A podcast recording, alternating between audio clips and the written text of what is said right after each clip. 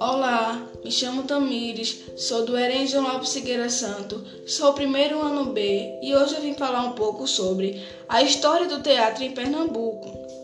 A história do teatro em Pernambuco começou por volta de 1839. A ideia era a construção de um teatro público no Recife, elaborada pelo então presidente da província, Francisco Rego Barros. Para viabilizar o projeto e por falta de mão de obras especializada no Estado, ele trouxe inúmeros profissionais europeus para a execução do projeto do novo teatro. Durante todo o período de construção, era chamado de Teatro de Pernambuco.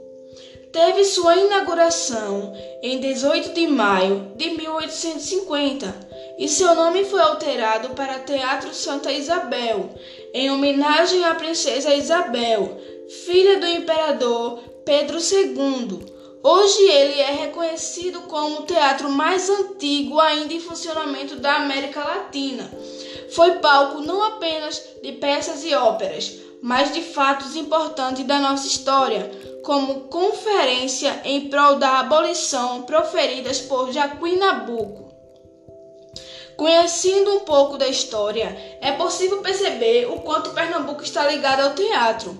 É reconhecido como o terceiro maior polo nesse segmento do Brasil, perdendo apenas para o Rio de Janeiro e São Paulo. Entretanto, essa forma de lazer tem sido deixada em segundo plano e, apesar de seu potencial não receber a valorização necessária do público, da mídia e do governo, tem faltado investimento e incentivos para fazer com que as pessoas passem a fazer da ida ao teatro um hábito.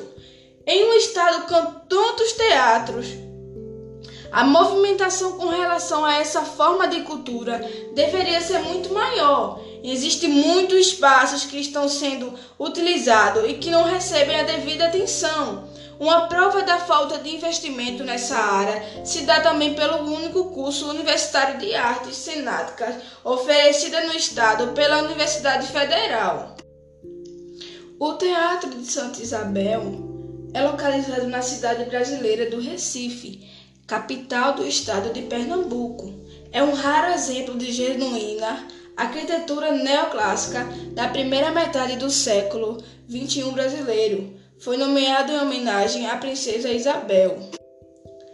No dia 19 de setembro de 1869, o teatro foi quase totalmente destruído por um incêndio que deixou de pé apenas as paredes laterais e o pórtico sendo construído em madeira como uma substituição temporária no Campo das Princesas, o pavilhão Santa Isabel. Foi uma grande perda, mas a sua reconstrução trouxe importantes modificações. A colo colocação de uma estrutura de ferro para suportar os camarotes, modificações na decoração e um prolongamento do corpo central no edifício, entre outras.